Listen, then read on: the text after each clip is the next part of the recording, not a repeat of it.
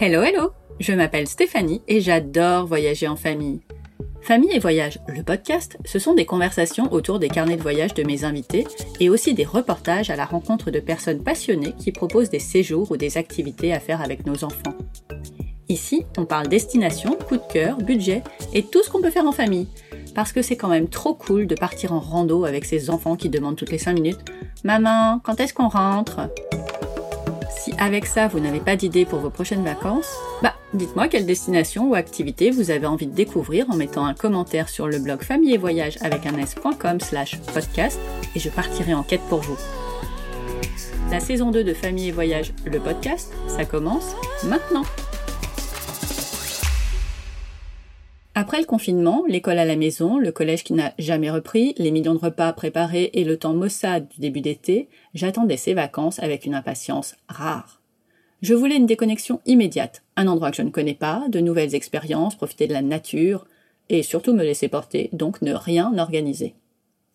En cherchant de nouvelles idées en ligne, je suis tombée sur Atao, qui propose des courts séjours en mode tourisme lent, le fameux slow travel, déconnecté du quotidien, mais connecté à la nature et respectueux de l'environnement. Au programme de sa micro-aventure dans le bassin d'Arcachon, une sortie en voilier sur le bassin, ça c'est cool, un bivouac en hamac, euh, ok, la découverte de la permaculture, super pour mes jardinières, et un déjeuner dans une cabane ostréicole. Ouh, j'ai hâte de voir la tête des enfants. Le tout à vélo. Sans surprise, tout le monde valide l'idée et nous voilà deux semaines plus tard à la Teste de Buc près d'Arcachon. Première étape, récupérer VTT et VTC chez Arcabike, le loueur de vélo situé à côté de la gare, notre point de rendez-vous. Xavier, un des fondateurs d'Atao et notre guide pour le week-end, nous accueille avec Lucille en stage depuis plusieurs semaines, ainsi que Guillaume, Viviane, Rikesh et Julia, deux couples de la région. Car c'est vrai qu'un des fondements de la micro-aventure, c'est de la vivre à proximité de chez soi. Cela n'aurait eu vraiment aucun sens de venir de Paris juste pour le week-end. En revanche, cela fonctionne plutôt bien quand la suite des vacances se passe pas très loin. Après avoir fait un énième aller-retour à la voiture, appelez-nous les boulets parisiens, nous partons pour notre première balade à vélo, contournons le port et passons devant de nombreuses cabanes ostréicoles. Un peu plus loin, tout le monde s'arrête en plein milieu d'une passerelle. Mais que se passe-t-il? En fait, nous sommes arrivés devant notre spot de pique-nique. Tout le monde descend de vélo et découvre derrière la végétation une grande table en bois et quelques rondins pour s'asseoir. L'effet waouh a été général. Xavier sort le déjeuner, local, majoritairement bio et avec du choix pour la végétarienne que je suis je me suis régalé de melons, d'abricots et de quiches aux légumes faites maison, pendant que les autres ont dégusté une autre quiche, maison également, et se sont tartinés du pâté sur des morceaux de pain frais. Le tout arrosé de l'eau de nos gourdes, mais aussi de vin apporté par l'un des couples. Xavier profite de ce moment pour sortir une carte et pour faire un point sur le programme. Tout le monde écoute attentivement. Dans les obsessions positives de Xavier, le zéro déchet a une place importante. Avec plusieurs années d'expérience, il sait prévoir ce qu'il faut pour 10 personnes. Pas de reste, les pots des melons partent à la poubelle, la bouteille vide ira dans une autre prévue à cet effet, et on repart comme si nous n'étions jamais passés. Nous enfourchons à nouveau nos vélos pour rejoindre le port d'Arcachon cette fois, où nous attendent deux voiliers. Mesure barrière oblige, la proximité serait trop importante sur un seul bateau, donc Xavier a constitué deux équipages, un familial et un sportif. Comment ça, nous ne sommes pas sportifs? C'est sans compter mon mari qui a beaucoup navigué dans sa jeunesse. Rira bien qui rira le dernier. Notre skipper s'appelle Max, un vieux loup de mer qui se montre hyper pédagogue avec les enfants. Donc la petite voile, quand tu, quand tu pousses trop la barre comme ça, regarde là, regarde bien, qu'est-ce qu'elle fait la voile là? Elle se gonfle à l'envers. Si elle se gonfle à l'envers, le bateau il penche moins et il ralentit. Et là, toi, tu vas rien contrôler. Alors tire à fond, tire à fond, pour reprendre, voilà, redresse maintenant, redresse, ça suffit, ça suffit. Voilà, et t'as vu, de nouveau il s'est regonflé, il a pris du vent, il a pris du vent dans, la voile, le bateau gîte de nouveau. Donc il faut que tu restes dans cette, configuration où le phoque est gonflé du bon côté. Il faut surtout pas qu'il fasse qu'il batte, ça, ça veut dire que tu rentres trop face au vent, que tu diminues l'angle. Tu fais plus 45 degrés, tu vas tomber à 30 ou à 20, et là, le phoque, il se dégonfle, et le bateau s'arrête. Mais Nado et Prénado ont écouté attentivement, essayé, corrigé et finalement adoré barrer et participer aux manœuvres. Max les a complètement hypnotisés par sa gentillesse et son amour de la mer. Mon mari retrouve ses marques. Il est comme un marin sur un voilier. Nous naviguons au gré du vent. On aperçoit déjà au loin la majestueuse dune du Pilat, et de l'autre côté la pointe du Cap Ferret, là où s'est marié Laura Smet l'année dernière, paraît-il. C'est tellement beau vu de la mer. Mais où sont les sportifs? On ne les voit plus. Ils étaient pourtant derrière nous. Bon, il paraît que leur bateau est moins puissant et que nous sommes plus légers. Rira bien, je vous disais. Au retour, nous avons vu les fameuses cabanes chanquées sur l'île aux oiseaux. Si comme moi vous n'en avez jamais entendu parler, sachez que ce sont des cabanes en bois perchées sur pilotis typiques du bassin d'Arcachon.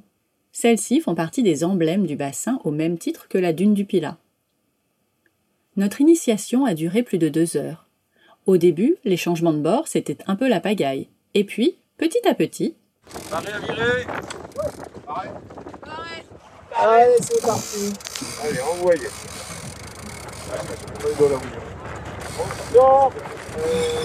Allez.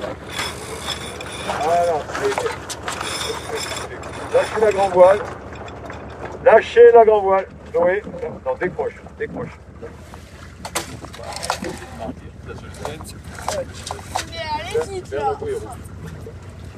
Allez comme ce que avant. Ok, c'est bon. Le retour au port a été parfaitement orchestré jusqu'au parking par mon ado, qui ne voulait plus lâcher la barre. Les garçons ont ensuite aidé Max à plier les voiles et débarquer les gilets. Nous retrouvons nos sportifs et nos vélos.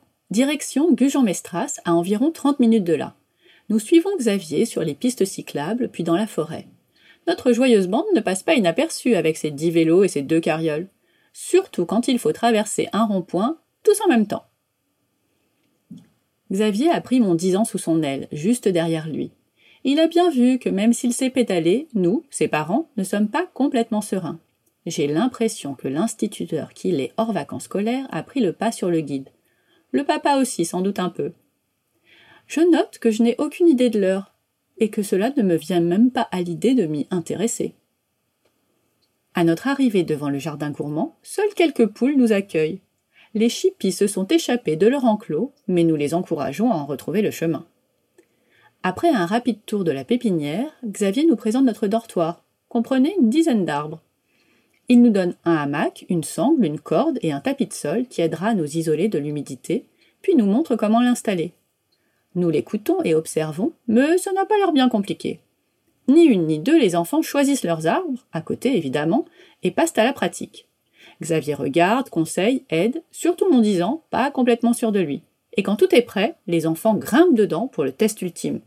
Ça tient Ils sont hyper fiers. De mon côté, j'ai fait au moins six nœuds au bout de la corde qui tient mon hamac et je suis presque surprise que ça tienne aussi. Les enfants ayant fini en premier, ils ont gagné le droit d'inaugurer la douche solaire. Le dispositif est parfaitement rodé. La poche d'eau, qui a chauffé toute la journée, prend place sur les branches d'un arbre au pied duquel se trouve un caillebotis de bois. Une bâche noire préserve notre pudeur de potentiels passants, mais pas des poules qui assistent au spectacle sans grand intérêt. les douches s'enchaînent en parallèle de la préparation du repas. La cuisine en plein air est très bien équipée. Réchaud, plaques, casseroles, toute la batterie est là. Où était donc caché tout ça? En fait, Xavier a tout le matériel et certains ingrédients des repas dans des cantines qu'il apporte le matin avant de nous retrouver. Malin, mais en fait indispensable car cela ne tiendrait pas dans les carrioles. Avant de prendre l'apéro, il faut s'occuper des légumes pour la piperade au menu ce soir. Et quand on est dix, ça fait pas mal de tomates et de poivrons, bio évidemment, à couper. Mon dix ans, qui n'a jamais coupé de tomates de sa vie, propose ses services. Décidément, cette aventure me plaît. Il va falloir garder cette nouvelle aptitude. Nous prenons tous place autour de la table pour un apéro bien mérité. C'est qu'on n'a pas chômé depuis ce matin. Les conversations vont bon train. L'ambiance est vraiment bon enfant. Bien que les deux autres couples se connaissent, ils ne sont pas entre eux. Il n'est pas question de famille d'un côté et sportive de l'autre. Seules les mesures barrières avaient obligé cette distinction sur l'eau. D'ailleurs, on en parle de la misère qu'on leur a mise sur l'eau? Non, on n'en parle pas. La piperade est prête. Un régal. Quand Rikesh veut y ajouter du basilic, une question cruciale se pose. Est-ce qu'on peut mettre du basilic dans une piperade Guillaume répond Ah bah non, Si tu mets du basilic, ce n'est plus une péperade. Et riquet d'enchaîner. Bah si, c'est une piperade avec du basilic. Le sujet est débattu, personne ne cède, mais toujours dans la bonne humeur. La nuit est maintenant complètement tombée. Les enfants vont se coucher. Guillaume sort ses rhums arrangés maison. Il est temps pour moi de vivre une nouvelle aventure. Aller me laver les dents à l'extérieur de la pépinière pour arroser de fluor un endroit qui ne craint rien. Le tout à la lumière de mon téléphone.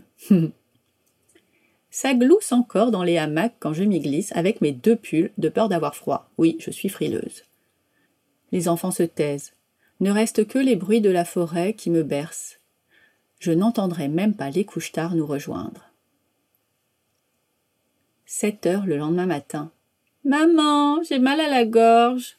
Ah ben non, je serais bien restée encore un peu dans mon hamac, moi. Il est beaucoup trop tôt. Ok, j'ai toujours une trousse à pharmacie quand je voyage, mais oh, elle est à l'hôtel avec le reste de nos affaires.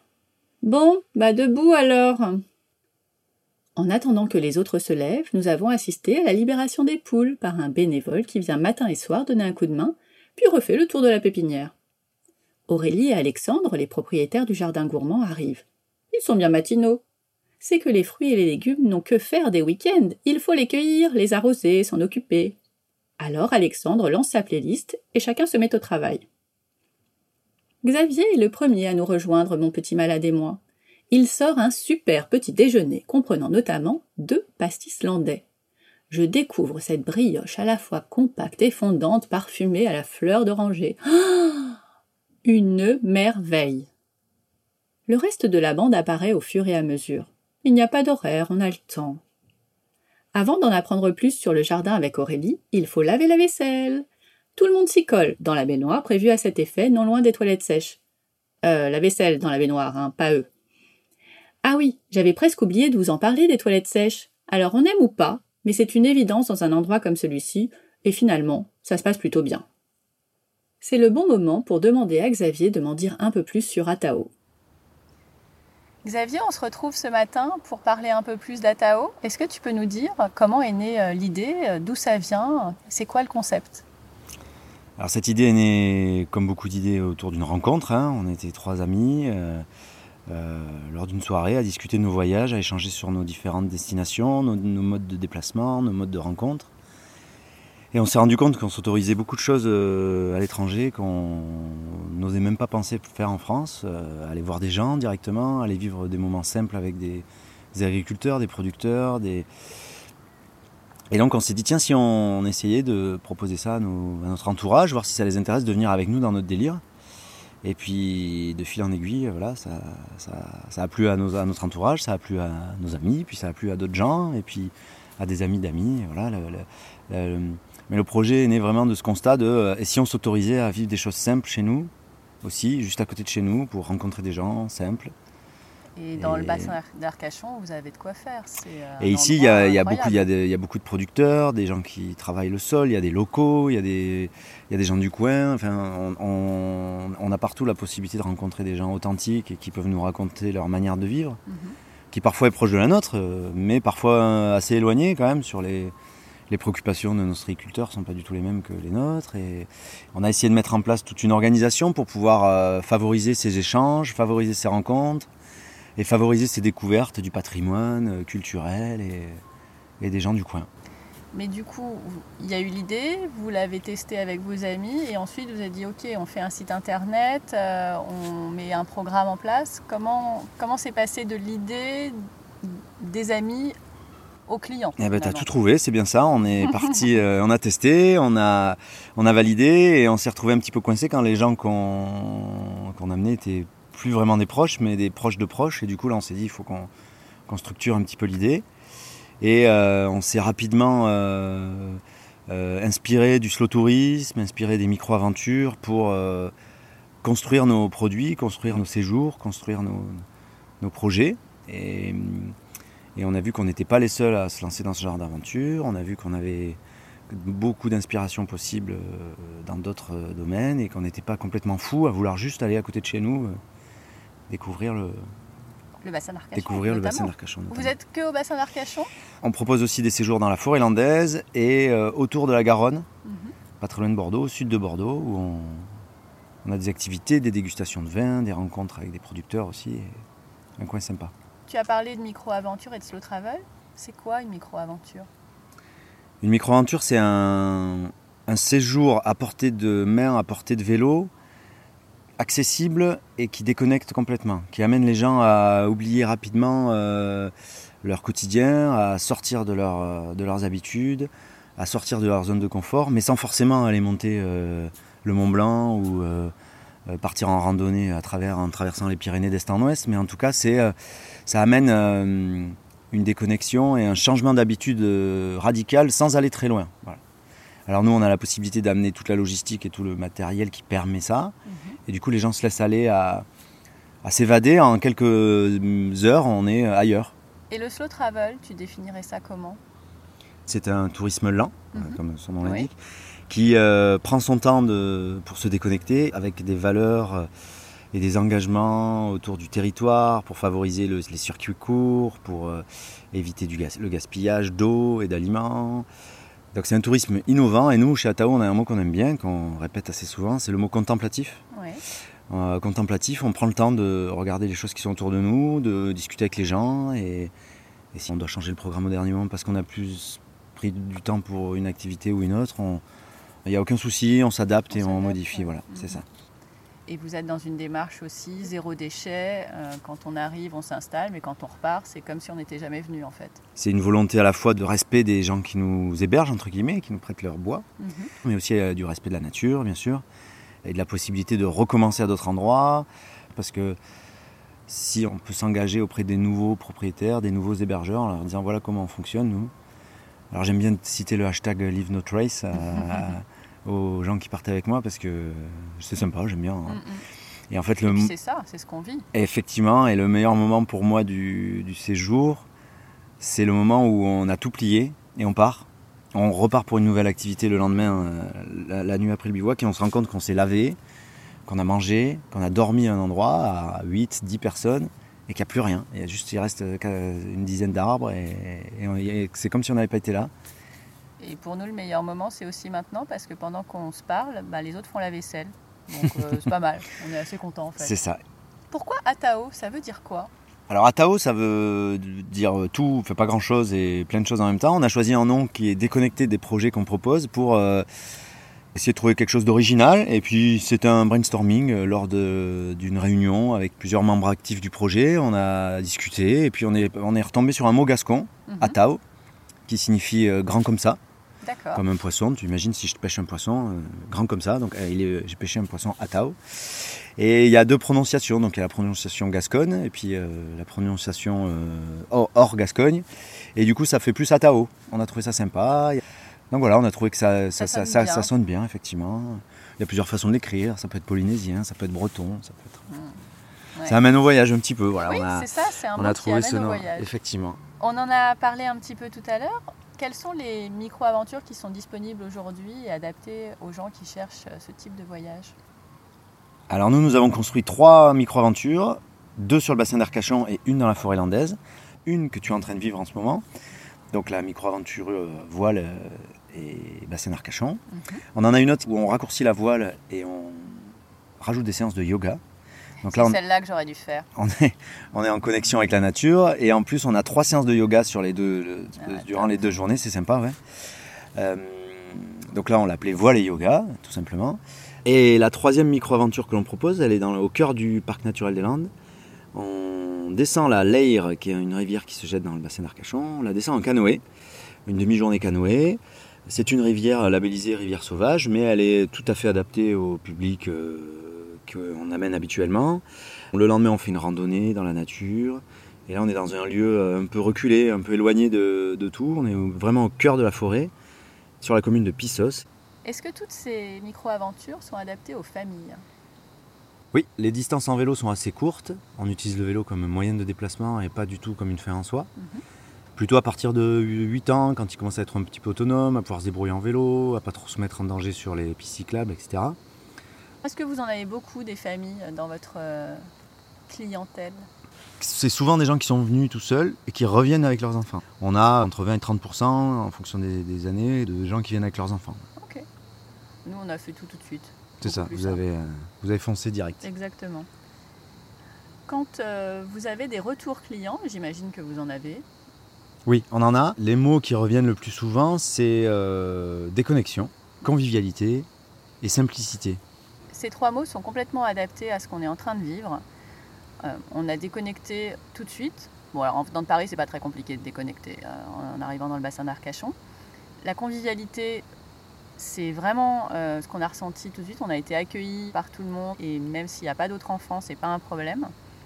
Et tout se fait dans la simplicité. En même temps, c'est organisé et c'est souvent quand c'est bien organisé qu'on a l'impression que tout est simple. Mais en fait, c'est euh, des années d'expérience puisque ça fait un moment que tu proposes cette micro-aventure. Mhm. Donc, euh, Celle-là, c'est notre toute Elle première, est, euh, effectivement. elle est, elle est rodée. Et en tant que parisienne euh, convertie, affirmée, euh, tout ce qu'on veut dire sur les Parisiens, le bivouac n'est pas forcément le truc que je fais régulièrement ou que j'apprécie particulièrement, mais bah là, euh, en fait, il n'y a pas de question à se poser, ça se vit super bien. Et on est dans la nature et franchement, euh, ça fait du bien. quoi. C'est ça, ça fait du bien. Du coup, on va aller les retrouver? On va repartir euh, voir où ils en sont Ouais. avant l'atelier Perma. Je rejoins le groupe qui est fin prêt pour notre initiation à la permaculture. Le principe est simple et vient tout droit de la nature. Créer des écosystèmes en associant des plantes qui interagissent entre eux, sans engrais ni pesticides.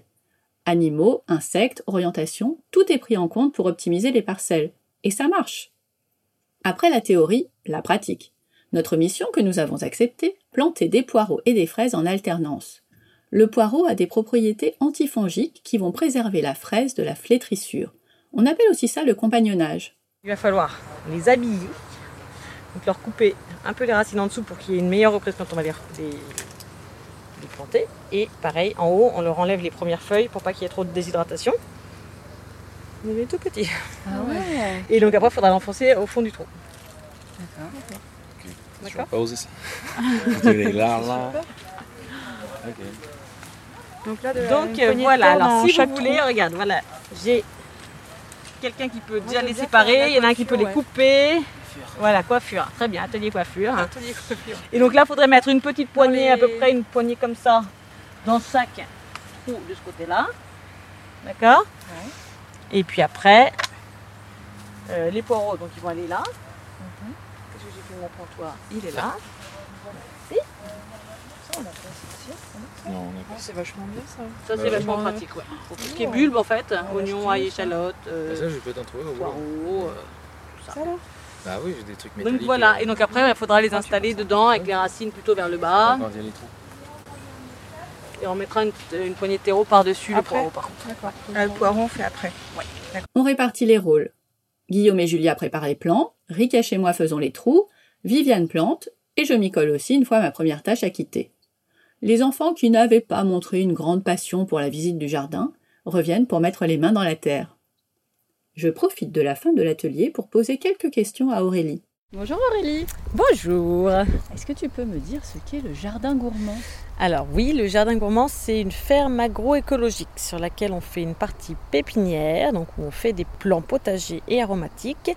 Et ensuite, on est sur du maraîchage où on donc fait des légumes et on a une petite production d'œufs aussi puisque nous avons des poules. Oui, qu'on a libéré ce matin même. Est-ce qu'il y a beaucoup d'endroits comme celui-ci sur le bassin d'Arcachon? Alors malheureusement, pas suffisamment. Il doit en avoir trois ou quatre euh, sur le bassin. Euh, les terres agricoles sont très très rares et très difficiles à trouver. C'est parce qu'il n'y a pas de terrain ou parce que les gens, ça les intéresse pas? Ah non, il y a une grosse demande d'installation. Il y a beaucoup de gens qui veulent manger des légumes. Et par contre, le problème des terrains voilà, est difficile parce que les prix sont très très chers et euh, en général pas vendus dans des conditions agricoles. Ça fait longtemps que le jardin gourmand existe?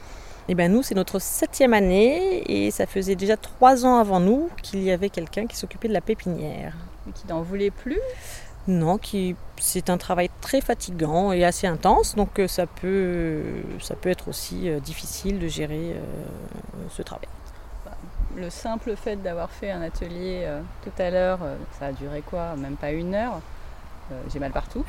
Donc je peux comprendre effectivement que euh, toute l'année, ça doit pas être euh, évident et que c'est un, une vraie vocation en fait. C'est un travail de passionné. Si on n'est pas passionné, effectivement, ça peut être très très difficile à, à gérer. je ne compte pas mes heures. Je n'ai pas envie de compter mes heures parce que je passe pas mal de temps et ça serait décourageant, je pense. Est-ce que c'est justement quelque chose que tu voulais faire depuis euh, longtemps? C'est ton métier à la base ou pas du tout? Je viens de la région parisienne et donc je n'avais pas de jardin quand mhm. j'étais petite. Et euh, dans le cours de mes études, je suis partie vivre en Irlande pour apprendre l'anglais et j'ai eu ma première maison avec un jardin.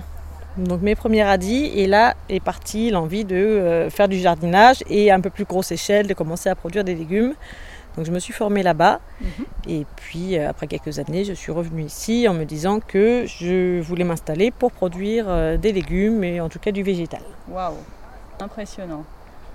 Est-ce qu'il y a d'autres euh, ateliers comme on en a fait nous dans le cadre de notre week-end à Tao? Je fais quelques ateliers avec la mairie de Gujan-Mestras mhm. et puis j'ai un projet aussi de faire des ateliers par le biais d'une association sur mon jardin, sûrement dans l'année prochaine. Le temps de le mettre en place. Le temps voilà, de créer l'association et euh, de trouver le planning qui va bien. Ok. Merci beaucoup Aurélie. Merci. Pendant ce temps, Xavier a pas mal avancé sur le rangement de notre camp. Visiblement, il est temps de prendre congé et de continuer notre micro-aventure. Bon, là, ce serait quand même bien que je trouve une pharmacie pour soulager le mal de gorge de mon fils. Le problème, c'est qu'on est dimanche, il est plus de midi, donc les pharmacies du coin sont fermées et celle de garde est assez loin. Euh, on va trouver du miel à la teste, hein? Ce sera déjà ça? Allez, on fait ça. Pour finir le week-end en beauté, Xavier nous emmène déjeuner chez Laurinette, une des cabanes ostréicoles du port. Impossible de la louper, c'est la rose. Là, vous vous demandez ce que je vais bien pouvoir manger. Mais mon végétarisme est une conviction sans aucune frustration. Et quand le contexte l'oblige, je n'ai aucun remords à m'en affranchir. Ma sixième sera donc l'exception de cette année.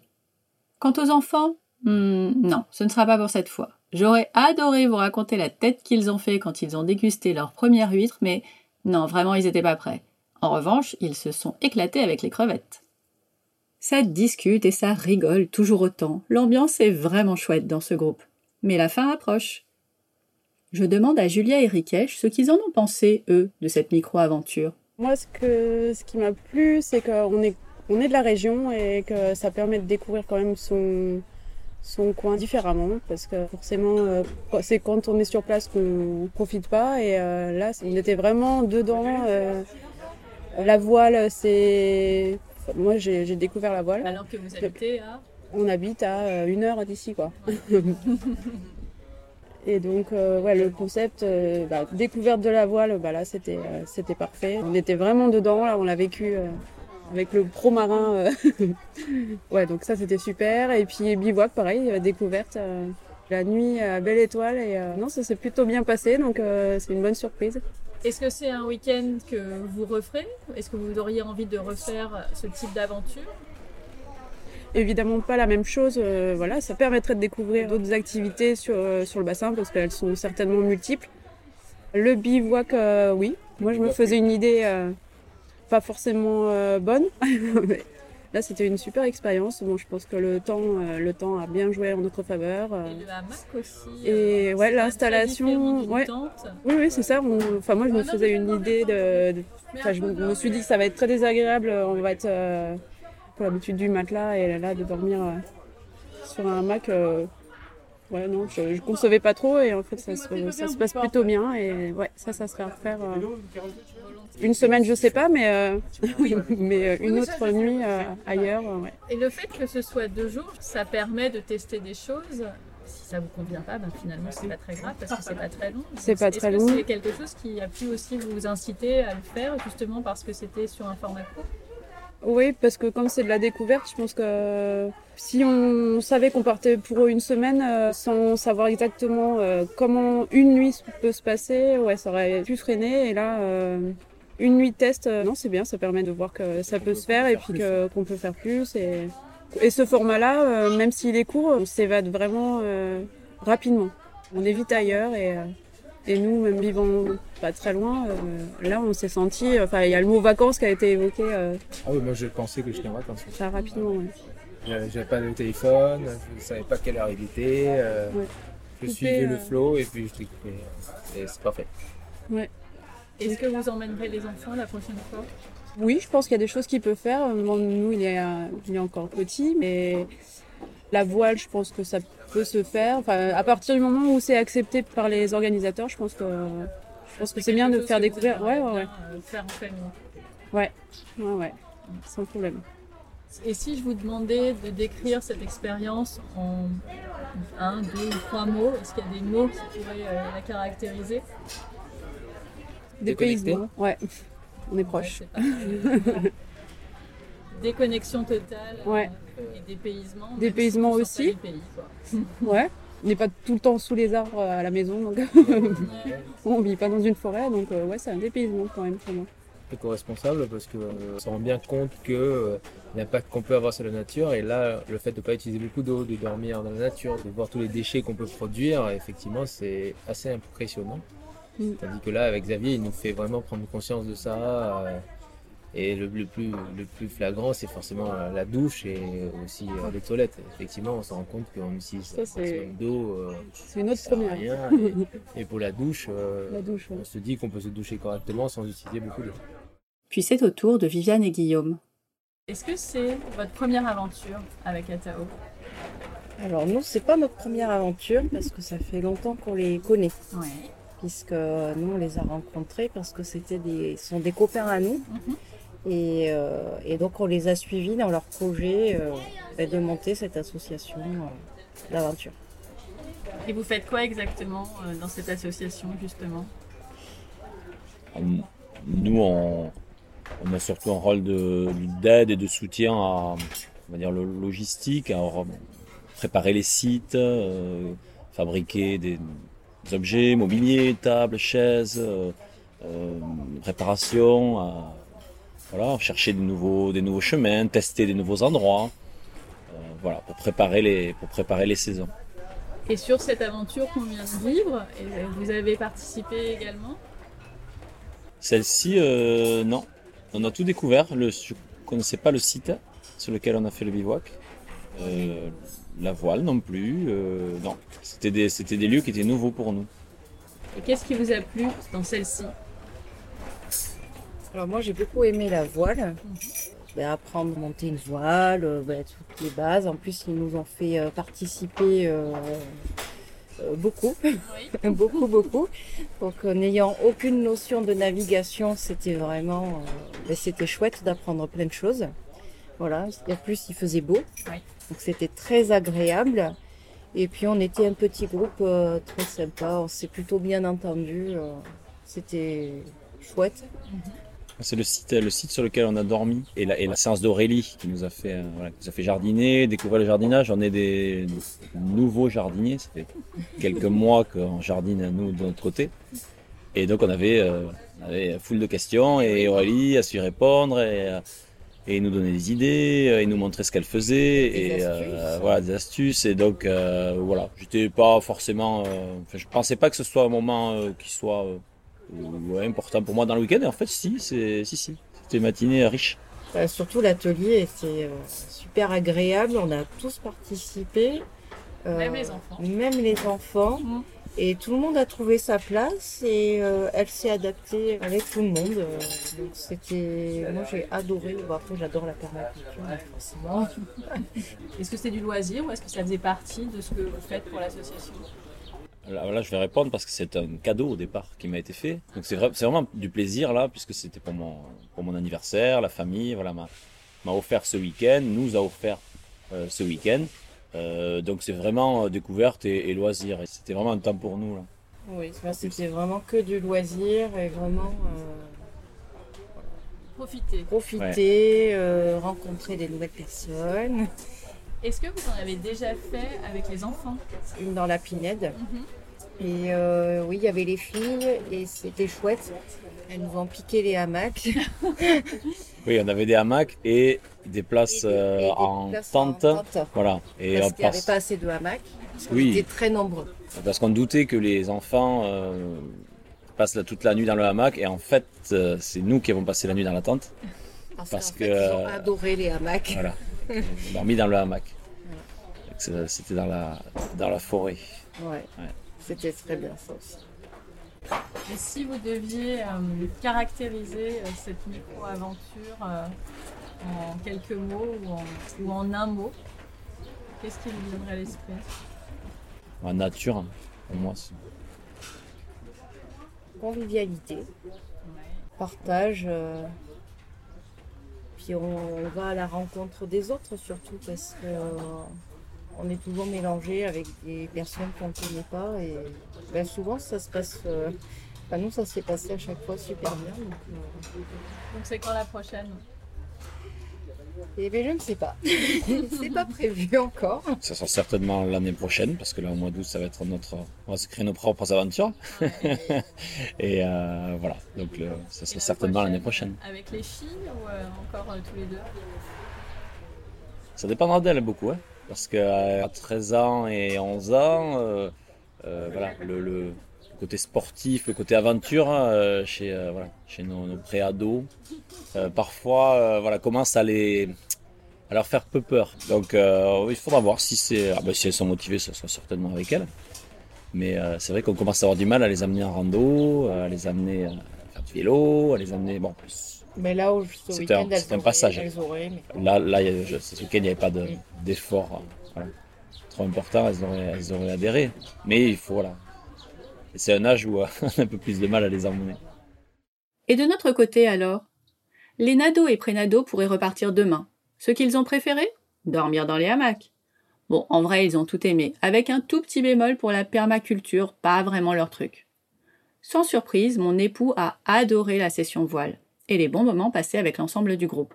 Ces mots pour le dire Déconnexion et partage. Pour ma part, j'ai vraiment tout aimé dans ce week-end, même le bivouac. Cette escapade m'a transporté en vacances instantanément. Moi qui aime organiser, planifier, je me suis laissé guider par Xavier qui a géré ces deux jours avec l'aisance de l'expert. Sa gentillesse et sa bonne humeur, comme celle de nos compagnons d'aventure, ont fait le reste. Donc pour moi, ce sera déconnexion, nature et convivialité. Nous sommes pas mal alignés là, non? Allez, quelques infos pratico-pratiques pour finir. Pour vivre cette belle expérience, il faut compter 189 euros par personne. Les prochains départs pour l'ensemble des micro-aventures seront bientôt annoncés sur le site atao.fr pour 2021. En attendant, vous pouvez y retrouver des balades à vélo à Bordeaux et sur le bassin, ainsi que des séjours pour les entreprises. Je vous mettrai le lien dans les notes de l'épisode.